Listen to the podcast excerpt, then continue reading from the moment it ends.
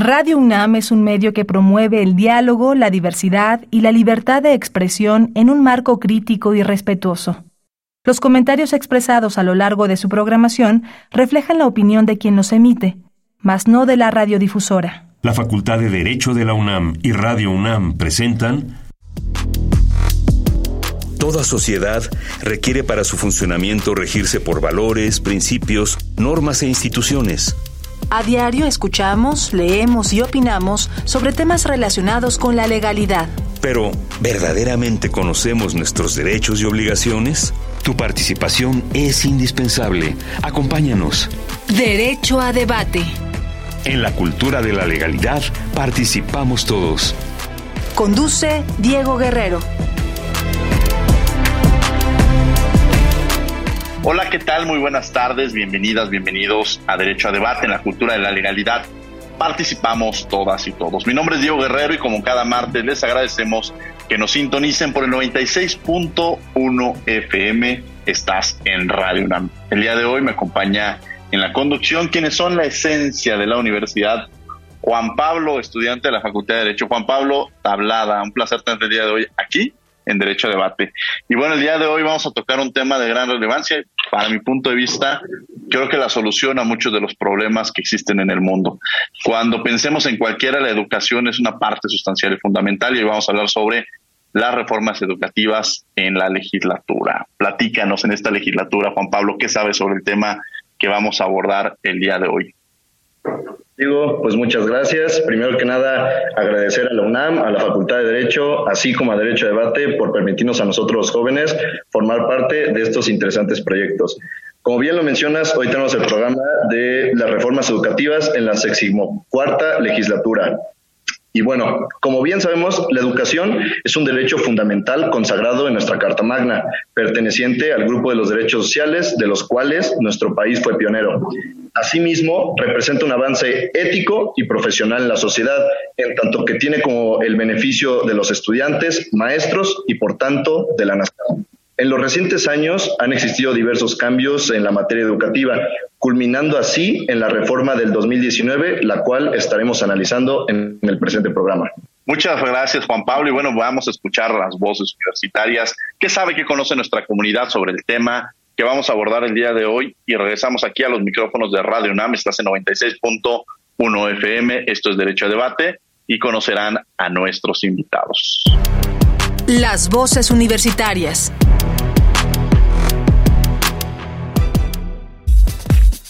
¿Qué crees que le falte al modelo educativo en México? Al modelo educativo en México le hace falta enfatizar el desarrollo de habilidades en en los niveles más básicos y no solo el, el hacer que los niños absorban conocimientos, ya que siento yo que a largo plazo esto se vuelve repetitivo y puede que hasta fastidioso para algunos niños, lo que hace que en algunas ocasiones deserten en niveles más básicos.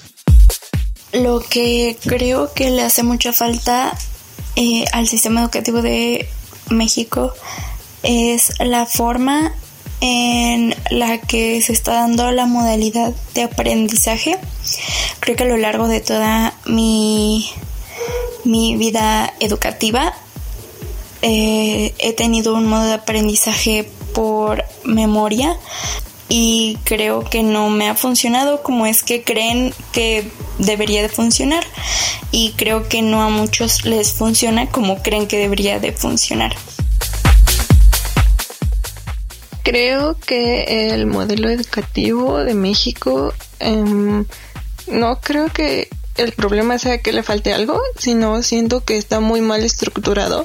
Entonces tal vez lo que falta es un nuevo eh, sistema educativo o eh, tratar de reparar como todo lo que está eh, todo lo que está mal o lo que afecta del sistema educativo.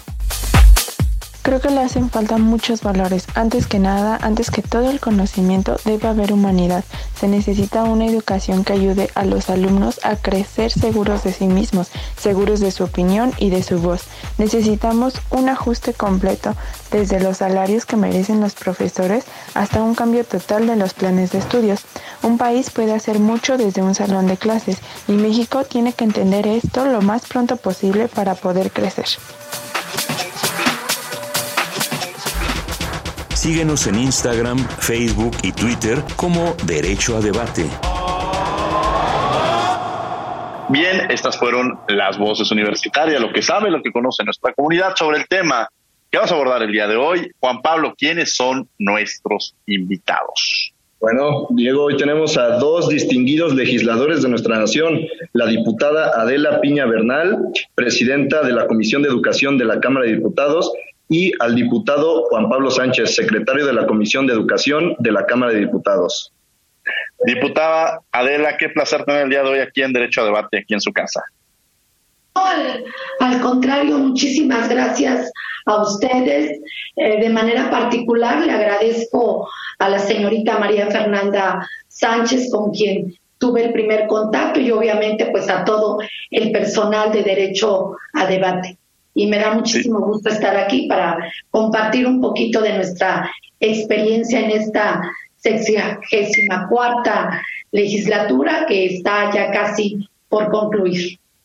Claro, y desde luego esa, ese apoyo que recibimos, de luego, de, de, Fernanda, quien es una activa participante de este programa, y desde luego nos acompaña también el día de hoy, como ya se había hecho mención, el diputado Juan Pablo Sánchez. Juan Pablo, diputado, un placer tener el día de hoy aquí en Derecho a Debate. Un gusto poderlos saludar este, a estudiantes de la UNAM, a ti, Diego, por supuesto también a la diputada de la Piña, y agradecerles la invitación para efectivamente compartir esta experiencia que vivimos en esta legislatura.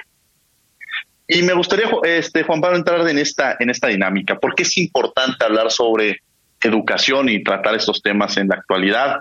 ¿Y por qué es, tiene que profundizar quienes nos están escuchando en la relevancia que marca la educación en un país. Sí, bueno, pues es importantísimo el tema en educación y por supuesto que en esta ah, en estos dos años y medio que llevamos trabajando en la cámara no pudimos dejar pasar un compromiso que hicimos desde campaña nosotros los diputados de Morena para echar atrás una reforma, bueno, pues una de las de los objetivos era regresar al magisterio a donde tiene que estar, que es en los salones de clases. Eh, eh diputada de la Piña, platícanos un poco sobre esta reforma, ya que el diputado Juan Pablo nos dio esta introducción de los cambios que se tenían que hacer o que se fueron dando progresivamente. Pero platíquenos más sobre esta reforma y por qué es importante que la sociedad la conozca y los elementos más importantes a tratar. Eh, pues mire, primero yo quiero comentar que la reforma de 2019 que aprobamos en Congreso de la Unión, pues sí quisiera retrocederme un poquito en el pasado, porque por principio fue una de las grandes promesas de campaña del hoy presidente de la República, el licenciado Andrés Manuel López Obrador, pues de hacer una profunda reforma al sistema educativo nacional. Era obvio y sigue siendo todavía desafortunadamente que el sistema educativo nacional en todos sus tipos y niveles estuvo por décadas abandonado y en un conflicto magisterial, como lo señala el diputado Juan Pablo, y pues necesitaba realmente una nueva política educativa.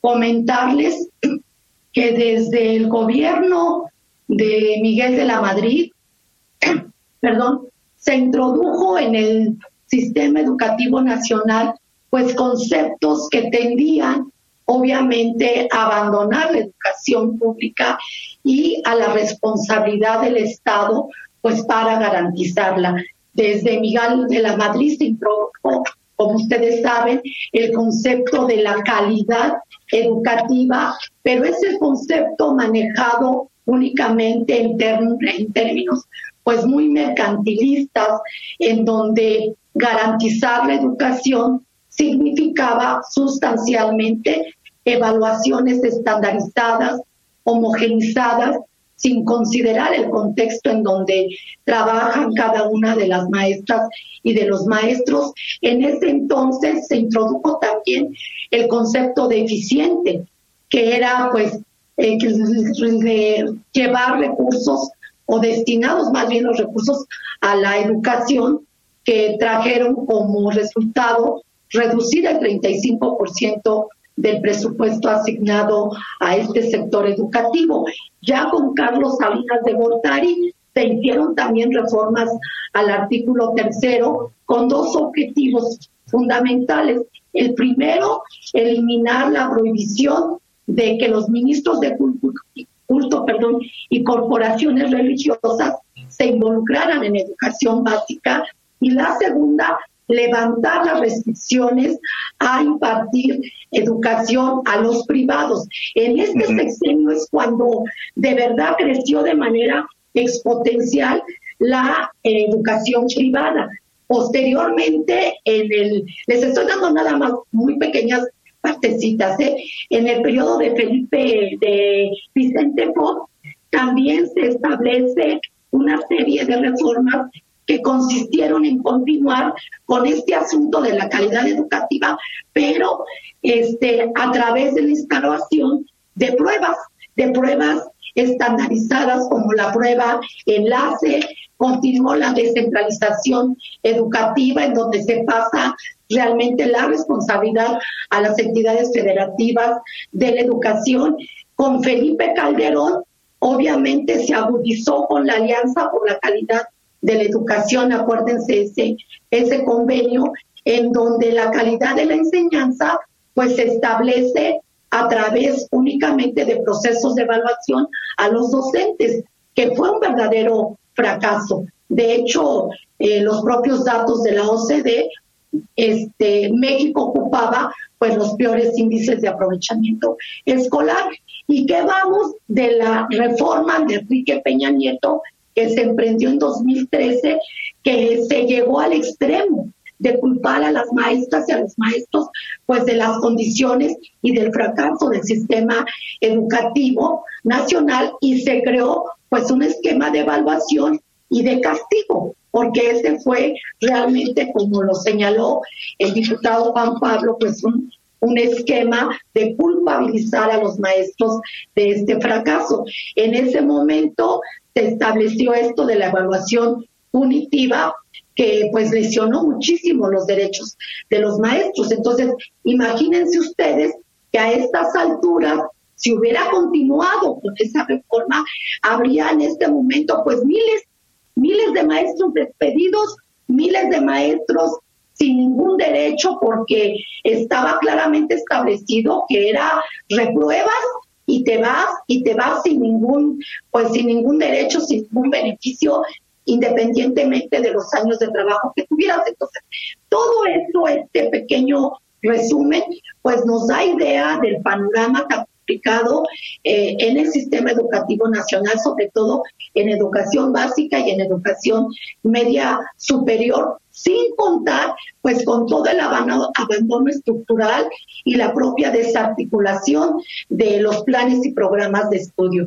En este contexto es que nosotros llegamos a la legislatura en 2018 y pues inmediatamente nos pusimos a trabajar precisamente para reformar el artículo tercero constitucional y recuperar por principio la rectoría del Estado en educación, garantizar la educación verdaderamente como un derecho y pues establecer una visión muy distinta de lo que es la educación en tiempos neoliberales, una educación sustentada en el individualismo y en las competencias, decían en ese entonces planes y programas de estudio, dejando a un lado esa educación que nosotros queremos, una educación más humana, con una eh, pues una visión o que esté sustentada en los derechos humanos ahora en perspectiva de género con un enfoque totalmente distinto. Interesante lo que nos menciona la, la diputada de la eh, Piña sobre este concepto sobre cómo entender la educación y la importancia que tiene con esta parte humanista que ya se mencionó. Y me parece que incluso ahorita con la pandemia se ha visibilizado más la labor que hacen los, los, profesores, porque quizá antes uno de, no, no se percataba y ahora los padres hemos tenido que llevar a cabo estas funciones en el hogar y, y, estar con el hijo, atenderlo, toda esta parte que nos ha llevado a revalorizar, me parece, la importancia que tienen este, los profesores y, la gran labor que realizan, porque ellos son los que van sembrando y van construyendo una mejor sociedad. Eh, alguna ocasión tuvimos aquí en el programa en Derecho a Debate a la hoy secretaria de Gobernación, este, Olga Sánchez Cordero, y cuando le preguntamos cuál es la solución a los problemas, ella decía, son tres, educación, educación y más educación. Y ahí es donde entra esta labor que precisamente eh, realizan. Y me gustaría entrar precisamente, diputado Juan Pablo, sobre cuál ha sido el impacto que ha tenido la pandemia frente a la educación de este tema que ya estábamos introduciendo.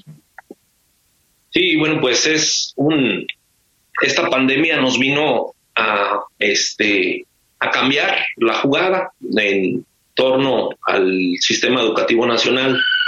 ¿Por qué? Porque, bueno, pues sí, no, no estábamos preparados para atender la educación de manera virtual, a distancia, y cosa que ya en la Cámara de Diputados hemos, hemos estado atendiendo. La semana pasada aprobamos ya una iniciativa que se presentó para darle certeza jurídica a la educación a distancia.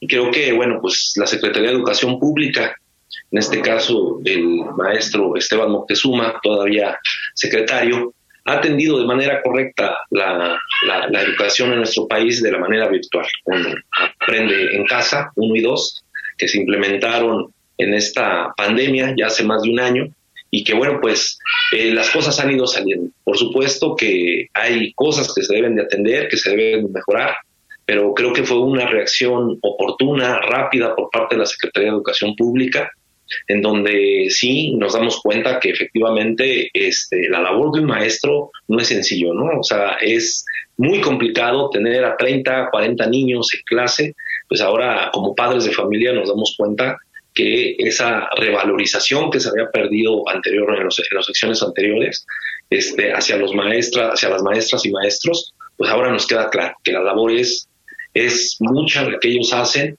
es y lo comento porque pues hay zonas en donde se complica más esta, esta educación virtual, ¿no? Hablo de las zonas este, indígenas, de las zonas rurales, que, bueno, pues no se tienen con todos los, o no se tienen todos los elementos cibernéticos para poderla llevar a cabo.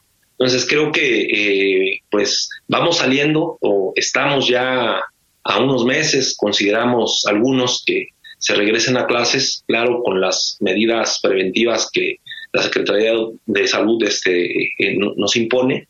Y por supuesto, pues que vamos a nosotros, en lo que nos toca a nosotros como diputados, pues vamos a seguir legislando para tener eh, estas previsiones, porque creemos, y así como se están presentando las cosas, que no va a ser la única pandemia, ¿no? Tenemos que estar, tenemos que tener preparado nuestro sistema educativo nacional, pues para este tipo de, este, de problemas que se puedan presentar y que no están en nuestras manos.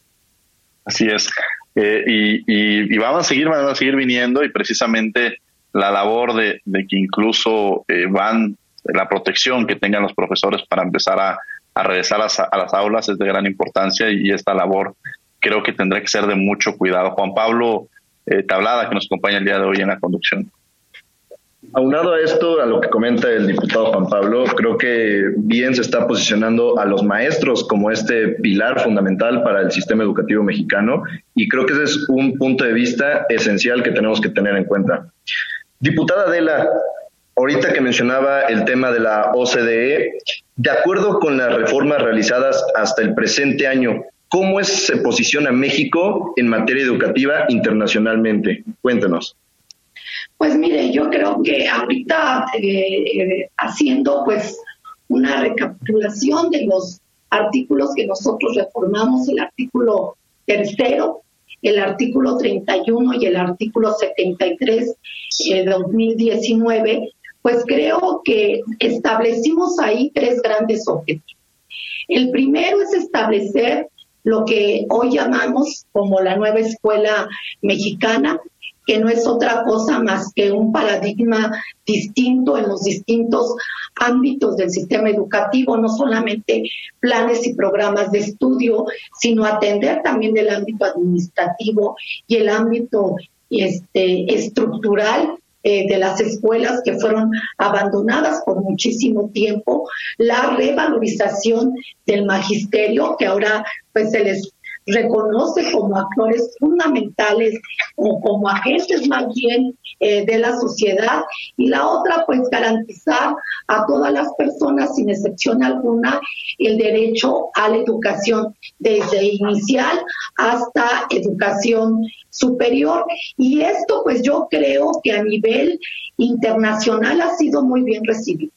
Y lo comento porque nosotros una vez que en el artículo tercero constitucional, que es un artículo de avanzada que quedó pues después de hacer un trabajo muy largo, quedó una redacción pues que nos ha permitido justamente sentar las bases de este nuevo paradigma, pero hay cosas que son muy, muy novedosas que incluso por ahí se nos cuestionaron de que por qué en el artículo tercero nosotros hablábamos e incluíamos una serie de palabras. Les comento, por ejemplo, y se los quiero yo leer de manera prácticamente textual, cuando hablamos de que la educación se basará en el respeto irrestricto de la dignidad de las personas, con un enfoque de derechos humanos y de igualdad sustantiva, tenderá a desarrollar armónicamente todas las facultades del ser humano y fomentará a la vez el amor a la patria, el respeto a los derechos, a las libertades, a la cultura de la paz y a la conciencia de la solidaridad internacional en la independencia y en la justicia, promoverá la honestidad, los valores y la mejora continua del proceso de enseñanza-aprendizaje. Esto, aunque ustedes eh, pues se vea una redacción quizás corta, pero tiene un profundo eh, mensaje. Nosotros estamos justamente recuperando ese sentido humanista de la educación, establecimos recuperar la historia, la enseñanza de la historia, porque en periodos pasados únicamente se sustentaba en el desarrollo de la lógica matemática y la comprensión lectora y se dejó de lado muchísimas materias como la historia, el civismo, la geografía, la filosofía, que esto fue motivo de recibir incluso en la Comisión de Educación la felicitación, y si lo quiero decir quizás este, no es de manera soberbia, pero es de manera muy puntual, la felicitación a nivel internacional por recuperar el concepto de la filosofía, porque esto se había perdido. Y creo que la filosofía o filosofar nos enseña a entender el mundo, a tener una actitud y una relación con nuestros semejantes de manera distinta. Entonces creo que esto pues nos está ayudando eh, a nivel internacional a plantear pues una idea diferente de un país que está preocupado por formar seres humanos este, en todos sus sentidos, eh, más allá únicamente de competencias vacías. Entonces creo que vamos por el camino correcto, obviamente, como lo dijo el diputado Juan Pablo y ustedes también lo planteó el joven Diego Armando, en esta problemática que tenemos prácticamente pues un año en la pandemia. Entonces, imagínense, no es lo mismo enfrentar la pandemia con sistemas eh, de salud fortalecidos como sistemas de educación fortalecidos como en otros eh, países, que aún así hay condiciones graves ante países muy desarrollados, que enfrentarlas en la condición en que nosotros recibimos el sistema educativo y que prácticamente pues llevábamos un año de, empujar con este nuevo planteamiento de la educación, pero la verdad es que se ha revertido y hemos avanzado muchísimo. Eh, con esto nada más el, comentario, que por ejemplo este nuevo marco jurídico le dio sustento al, al programa de la escuela es nuestra. Eh, en, hasta ahorita se han rehabilitado cerca de 58 mil planteles de educación básica que los encontramos totalmente devastados. Y eso no se dice. ¿eh? Ahora ya tienen baño, ahora ya tienen ventanas, ahora ya tienen techo, tienen agua potable. Eso no se dice, pero son 58 mil planteles que se han rehabilitado y el marco jurídico para ello, para la escuela nuestra, pues es la reforma que hicimos. Entonces, creo que aún con la adversidad y con toda, todavía nos falta muchísimo, obviamente la instalación de Internet y de todas estas nuevas plataformas digitales, pero creo que la pandemia, aparte de visibilizar, nos ha obligado a dar un salto este, pues sí, muy acelerado a estas, al uso de estas nuevas tecnologías, que ya van a quedar de por vida. Concuerdo sí, al principio. Adelante, Juan Pablo. Gracias, Diego. Concuerdo con todo lo mencionado, diputada. Yo como alumno y muchos de mis compañeros creo que estamos en la misma situación. A veces en la escuela solo se nos enseña a seguir, a seguir, a seguir, en ser bueno en matemáticas, ser bueno en las ramas de las ciencias. Pero también la escuela es un centro de aprendizaje y también se nos tiene que enseñar a ser buenos, a ser gente, a ser humanos con el prójimo a velar por el bien común, no solo a velar por el propio. Y creo que estas reformas que se han hecho han puntualizado mucho acerca de eso. Diputado Juan Pablo, hablando los temas que estamos tocando acerca de los maestros, ¿qué beneficios obtienen los maestros a partir de la nueva reforma educativa y, qué, y a qué desventajas se enfrentaban si se hubiese aprobado la esperada en el sexenio anterior? Sí, bueno, primero que nada, sí, efectivamente, con esta nueva reforma le quitamos eh, esa persecución al magisterio nacional, en donde sí la anterior reforma, pues era punitiva, tenía un carácter punitivo, en donde más de lo punitivo no le daba a las maestras y maestros de nuestro país las herramientas para poder eh, para poderse evaluar. Entonces, nosotros, bueno, lo comento, tanto la diputada Adela como su servidor, pues somos maestros, hemos estado frente a clase y creo que sí es muy importante el darle al, primero, antes de evaluar, es capacitar, ¿no? Es capacitar a, una persona que tú vas a evaluar, la tienes que capacitar. Esto no sucedía con la anterior reforma, era una evaluación punitiva, si la reprobabas, pues ibas para afuera y este le dimos, por eso hablamos del enfoque social y humanista que se le da al artículo tercero y que de ahí emanan tres eh, leyes eh, muy importantes, bueno, cuatro leyes que hasta ahorita llevamos, este, que las hemos sacado en esta legislatura. Pero, ¿qué ganan los maestros? Bueno, pues ganan esa, primero, esa estabilidad, tanto emocional, psicológica en sus trabajos, y por supuesto que les damos eh, esa revalorización que se había perdido con las anteriores reformas. O sea, eso es algo importante que se tiene que decir, en donde los maestros y maestras de nuestro país, pues ahorita están, digo, no en la escuela, ¿verdad? Porque por la pandemia que estamos viviendo, pero no están en las calles luchando por sus derechos laborales que ya se habían perdido. Eh, con esta nueva reforma regresan las bases, cosa que ya se había eliminado con la anterior reforma. Ya no había bases, eh, se había este, pues desvirtuado este, este derecho, este derecho que tiene cualquier trabajador eh, en nuestro país. Y bueno, pues con la anterior reforma no. Ahora, de hecho, en el Estado de México, yo soy profesor del Estado de México, se acaba de dar una basificación en torno a la reforma, a la nueva reforma educativa que aprobamos en el 2019. Y eso, bueno, pues los maestros están contentos y se va a dar una reforma masiva, esperemos para el próximo mes, en donde los maestros van a alcanzar pues esa, esa, esa, esa basificación que ya no la podían ellos uh, obtener con la anterior reforma.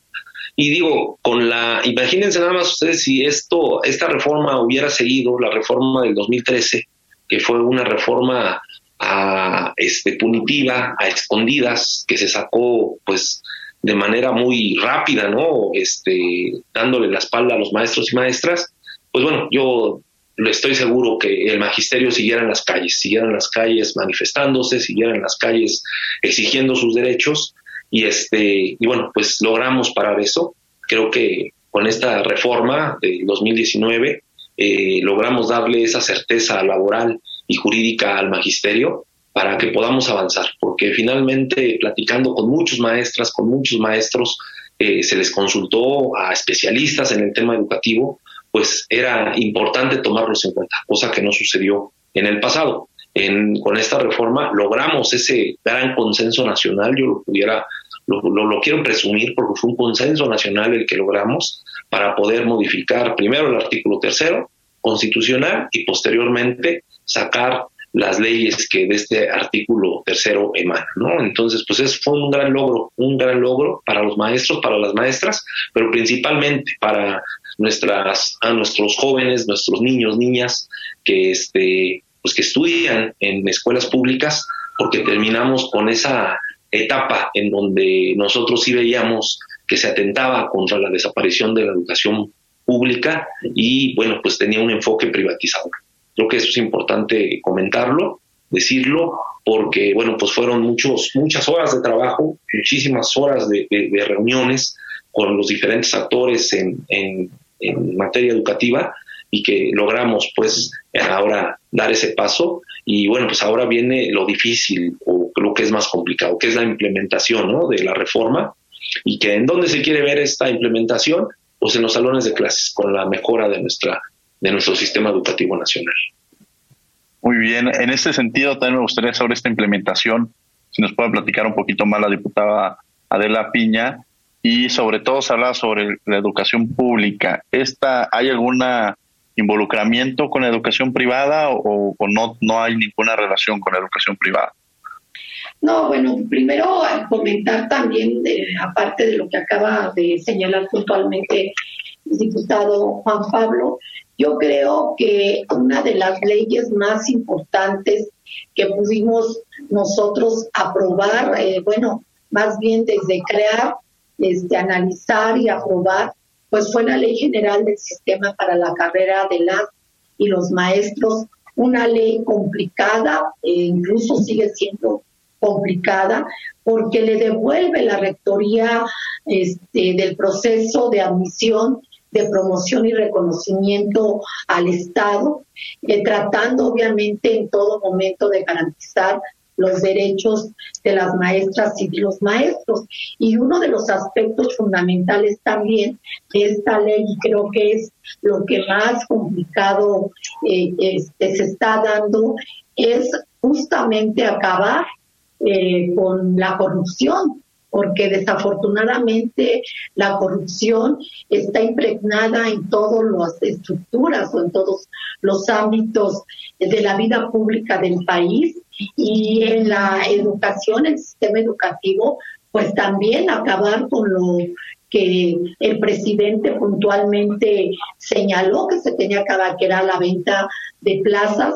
Entonces se ha creado un sistema para la admisión, promoción y reconocimiento de los maestros que está muy blindado y que bueno, esto cuando toca intereses, pues obviamente también tiene resistencia. Sin embargo, yo creo que este marco normativo establece una nueva relación entre el magisterio, el propio Estado y la sociedad para dignificar en verdad el papel que tienen los maestros que pues ahora más que nunca nos damos cuenta de esa gran labor y de esa responsabilidad tan grande que tienen. Entonces creo que pues el Estado establece también con esta ley eh, esquemas de mejora continua de la educación para que los maestros tengan también a bien capacitarse y, y hacer una evaluación integral. Ahora no solamente se evalúa a los maestros a partir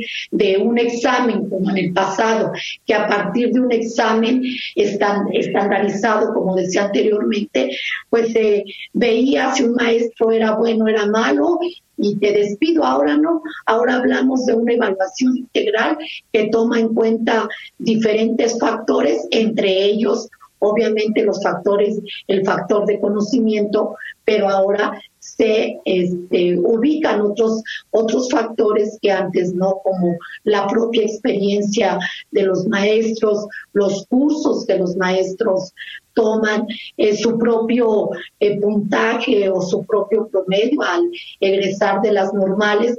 Y bueno, en esta pregunta que señalaba de, de la educación privada, justamente también en la Ley General de Educación que aprobamos en 2019 es una ley muy amplia y se toca y se regula y se regula todo lo que tiene que ver con la educación privada que no estaba regulado.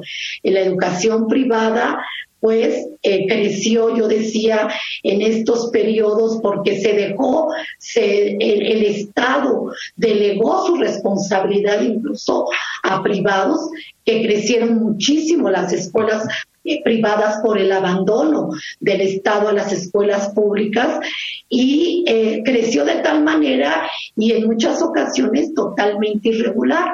Entonces hay planteles, como ustedes lo saben, que de repente les dicen escuelas patito, que no tienen ni las condiciones ni los planes y programas de estudio correctos o establecidos o debidamente verificados por la propia Secretaría de Educación Pública. Y justamente por esa razón en la Ley General de Educación hay un apartado, un capítulo completo que tiene que ver con la educación privada para regularla, para que se cumpla pues con todos los lineamientos que tienen que tener. Entonces, creo que ahora eh, lo que tratamos de hacer es que con este nuevo marco jurídico el Estado vuelve a tomar el control de la Rectoría de la Educación como es su obligación constitucional. Muy bien, Juan Pablo eh, Tablada, que nos acompaña el día de hoy aquí en la conducción para hacer una pregunta precisamente al diputado Juan Pablo. Sí, diputado, bien sabemos, y lo que comentaba ahorita la diputada este, Adela, eh, tuvimos un organismo constitucional autónomo, el Instituto Nacional para la Evaluación de la Educación, y bueno, bien sabemos que en la reforma de 2019 este desapareció. ¿Se prevé algún organismo constitucional autónomo en materia educativa para este sexenio o el Estado va a recabar toda este todo, todo este modelo de seguir en, mediante sus secretarías y las secretarías estatales. Y mira, bueno, sí, efectivamente, con la nueva reforma educativa desaparece el Instituto Nacional de Evaluación Educativa y este, y este no sustituye, más bien creamos nosotros otra ley que es en el de la ley en materia de mejora continua de la educación que no es sustituto, o sea, no, no le hicimos un cambio, no fue un cambio cosmético, sino pues eh, se desaparece ese Instituto Nacional de Evaluación Educativa y, este, y es creado precisamente para contribuir con, la, contribuir con la permanencia, con el mejoramiento y la excelencia y la equidad de los servicios educativos, se crea esta, esta, esta, este Instituto de Mejora Continua, en donde, bueno, pues sus funciones son otros, por supuesto que también fue un instituto que se creó con el Magisterio Nacional y ahorita no se tiene contemplado ningún este, instituto autónomo para, este, pues para fortalecer ¿no? el, trabajo educativo. Pero sí te quiero comentar que esta ley que emana del artículo tercero constitucional, la ley de mejora continua de la educación, pues viene a fortalecer el reconocimiento de las maestras, de los maestros de nuestro país, pues con elementos fundamentales de la transformación, de la transformación social. Una de sus características, pues es que esta comisión, esta cuenta con una, con una comisión nacional, es como un órgano coordinador del Sistema ah, Nacional de Mejora Continua de la Educación, y este tiene la obligación de realizar estudios, investigaciones, evaluaciones, diagnósticas eh, e indicadores a fin de mejorar la educación, la educación en nuestro país. Entonces, bueno, pues ahorita no se tiene contemplado, nosotros no le apostamos pues a, estos órganos autónomos en esta legislatura, pero por supuesto que sustentamos las bases para que este pues esta nuestra educación siga mejorando continuamente y por supuesto que nuestras maestras y nuestros maestros pues estén eh, los mejores al frente de nuestros salones de clase. Juan Pablo Tablada, que nos acompaña el día de hoy aquí en la conducción para seguir esta, entrevista ahora con la diputada Adela Piña. Muy bien, muchas gracias Diego. Como bien nos menciona el diputado Juan Pablo, se han establecido ciertas mejoras, ciertas reformas. Estos cambios y aunado al recuento del pasado que ya nos, este, nos proporcionó hace unos momentos, ¿se prevén resultados a corto, mediano o largo plazo para que impacten realmente la educación de México? Pues eh, yo creo que eh, es igual, o sea, es a corto, a mediano y a largo plazo. Yo creo que la transformación de un sistema educativo como es la tarea que estamos llevando a cabo, pues no es de, de un momento a otro, creo que está establecido ya el marco jurídico. Sin embargo, pues creo que cualquier proceso social. La educación también tiene pues un tiempo, tenemos que ver la aplicación de todo esto y, y se están dando ya los primeros pasos. Hay una ley que a mí me parece que es sustancial y que la vamos a ver también poquito a poquito reflejada.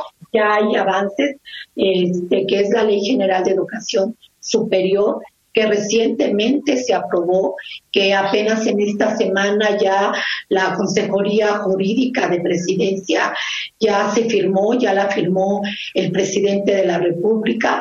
Y bueno, a ustedes, a los radioescuchas de Radio UNAM, sería muy bueno que la, que la revisaran ustedes como abogados, esta nueva ley general de educación superior. Recuerden que abroga la ley para la coordinación de la educación superior, que estaba este, promulgada o bueno, que fue aprobada desde 1978. Entonces, imagínense el marco jurídico que desde 1978 estaba regulando la educación superior, ya nada que ver con el contexto actual. Y bueno, esta nueva ley que busca primero que garantizar la educación superior es algo pues una deuda histórica que el Estado mexicano tenía con este tipo educativo y que tiene como objetivo garantizar que todas y todos los mexicanos pues puedan acceder a esta educación superior. Es un reto muy grande y pues bueno refrenda el carácter público laico este de la educación. Y esto pues obviamente eh, lo vamos a ir viendo poquito a poquito. Yo creo que hay cosas que se están haciendo de manera inmediata. Por ejemplo, dije, el asunto de la escuela es nuestra, está buscando mejorar las condiciones estructurales de las escuelas, va, va avanzado, pero también nuestro marco jurídico eh, da y dio para que 11 millones de estudiantes de los distintos tipos y niveles educativos tengan hoy una beca, que es muy importante porque hablamos de que la deserción escolar en muchos lugares tiene que ver con que el joven no tenga ni siquiera para el pasaje para ir a su centro este, escolar. Entonces, la beca que está sustentada en este marco jurídico es algo que se hizo de manera inmediata. Llevamos 11 millones de personas que tienen una beca.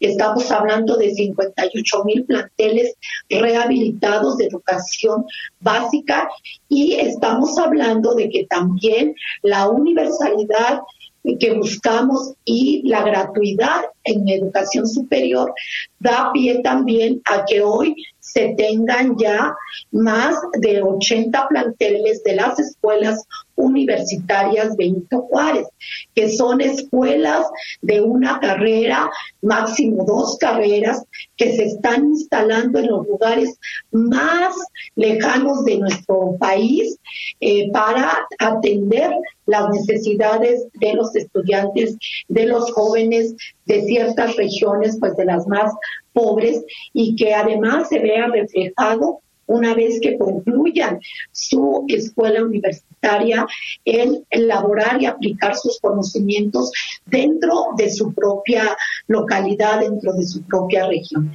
Creo que es muy importante, imagínense, no había o no se crearon ninguna escuela salvo la Universidad de la Ciudad de México, la Autónoma, la Metropolitana, pero de allá en fuera no ha existido un trabajo como el que se está haciendo en este gobierno de ya tener 80 planteles este, de escuelas universitarias. De verdad que es este, titánico lo que se está haciendo y que poca gente lo difunde, poca gente conoce que hay eh, jóvenes, cerca ya de 13 mil jóvenes que están, este, están siendo atendidos en estos planteles educativos.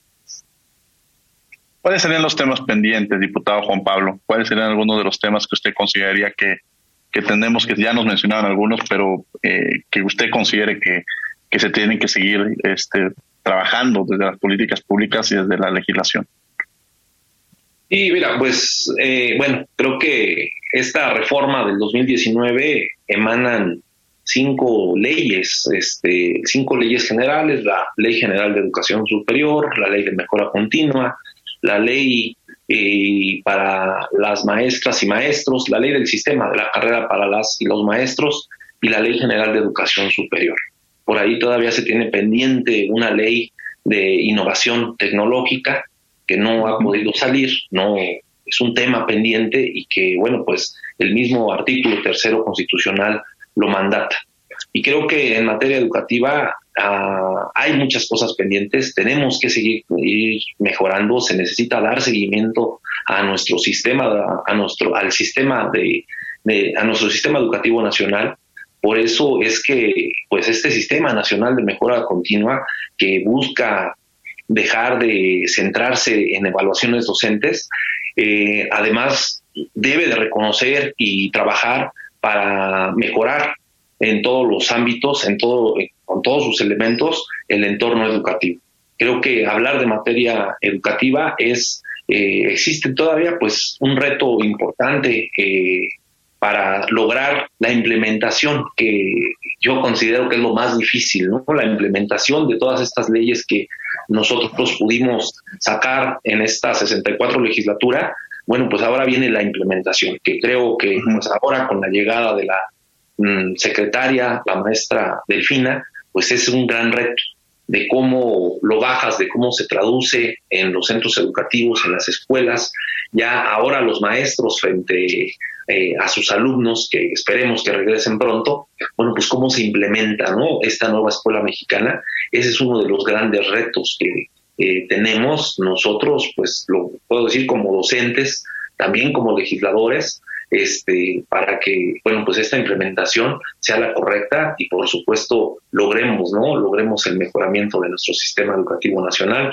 hablando desde iniciación inicial hasta educación superior, en donde, bueno, pues ahora esta universalidad y que también maneja la gratuidad, ¿no? En todos los niveles. Entonces, son muchos los retos que se presentan y que, por supuesto, en lo que nos queda de esta legislatura, pues vamos a seguir trabajando logramos, como ya bien lo dijo la diputada Adela, hace unos meses, poquito tiempo, eh, sacar adelante la Ley General de Educación Superior, que, bueno, pues es una ley que este, respeta la autonomía universitaria, no es algo nuevo, nada más es algo que allí dejamos nosotros, porque es una lucha incansable que han dado las universidades autónomas en nuestro país, las universidades públicas, y bueno, pues se respeta y se, este, se, caracteriza a una de sus características, de sus características, pues es esa gratuidad que va a ser de manera progresiva, ¿no? Entonces, pues hay muchísimos retos, ese sería también otro reto,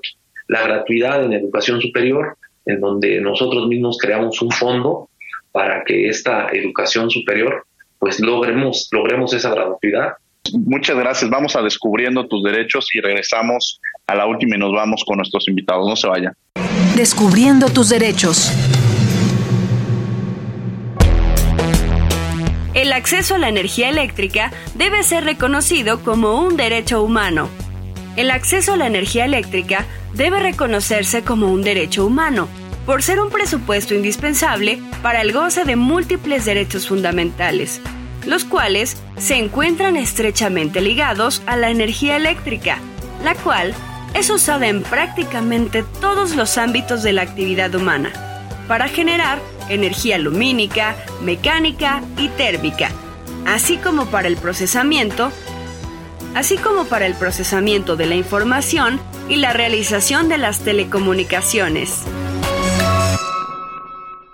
Escuchas Derecho a Debate.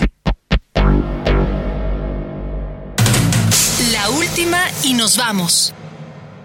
Bien, estos fueron Descubriendo tus Derechos. Estamos en la última y nos vamos. Iniciaremos con el diputado Juan Pablo Sánchez.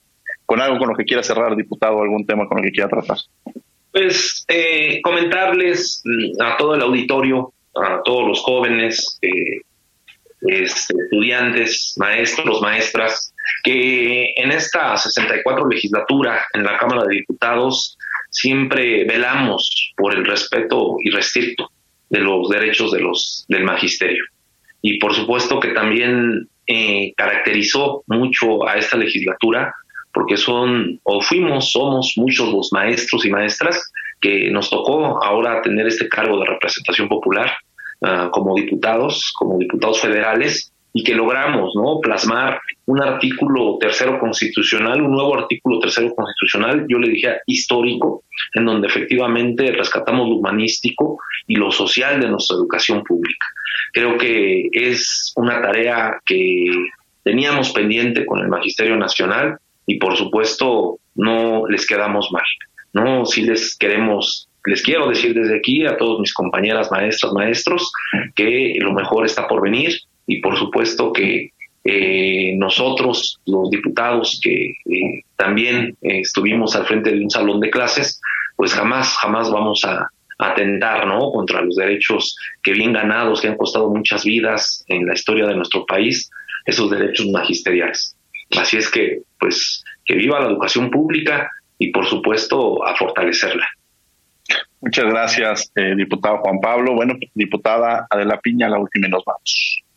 Pues mire, como la última y nos vamos, yo creo que eh, retomo las palabras del diputado Juan Pablo, viva la educación pública, porque creo que hoy, como nunca, vemos que la educación más bien vemos a la educación como un verdadero derecho y como un medio para alcanzar el bienestar de las personas y pues su desarrollo.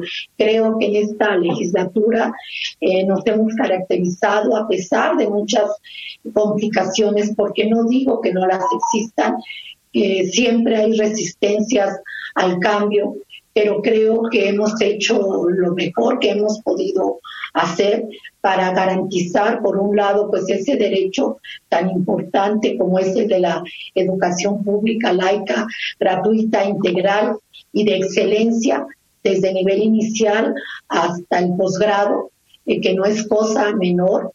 Y por otra parte, pues también revalorar a los maestros. A pesar de todas estas este, pues resistencias que yo veo que existen todavía. Creo que estamos por el camino correcto y de alguna manera u otra vamos a lograr el objetivo en mediano y a largo plazo y tener realmente una educación que nos permita pues reconstruir este gran país para mejorar las condiciones de vida de todas y todos, porque finalmente la educación para eso nos sirve, para desarrollarnos con plenitud los seres humanos, para ser productivos también, pero sobre todo creo para ser buenos ciudadanos. Y eso es algo que no se nos debe este, olvidar.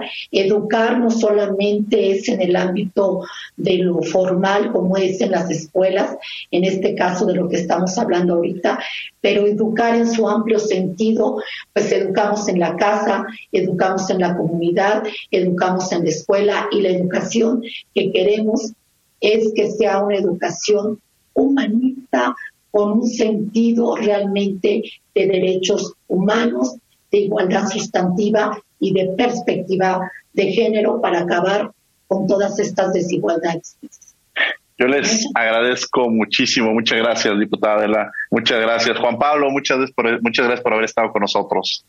Muchas gracias, Diego. Muchas gracias a ti. Muchas gracias a nuestros extraordinarios diputados que hoy se tomaron el tiempo para darnos a conocer más a fondo cómo es que este sistema educativo mexicano queda conformado, cuáles son sus objetivos y hacia dónde encaminamos a la futura población mexicana. Pues muchas gracias. De luego los invitamos a que nos eh, vean todos los, a que lean la columna Derecho a debate en el periódico Contrarréplica todos los martes y también que nos vean en Canal 22, el canal cultural de México, todos los miércoles a las 5 de la tarde en Cultura al Derecho. Y desde luego, bueno, pues agradecemos a nuestros invitados, a ustedes por habernos escuchado, a la Facultad de Derecho y a Radio UNAM. Coordinación, Yanis Hernández y Fernanda Sánchez. Redacción y voz de las notas, Ana Salazar. Asistencia, Mari Carmen Granados, Elías Hurtado y Edgar Cabrera. Comunicación y difusión, Sara Santiago. Controles técnicos y producción, Paco Ángeles. No olviden que nos escuchamos de ley todos los martes. Esto fue Derecho a Debate. Por hoy concluye la discusión, pero no se pierdan el próximo tema en Derecho a Debate. En la cultura de la legalidad participamos todos.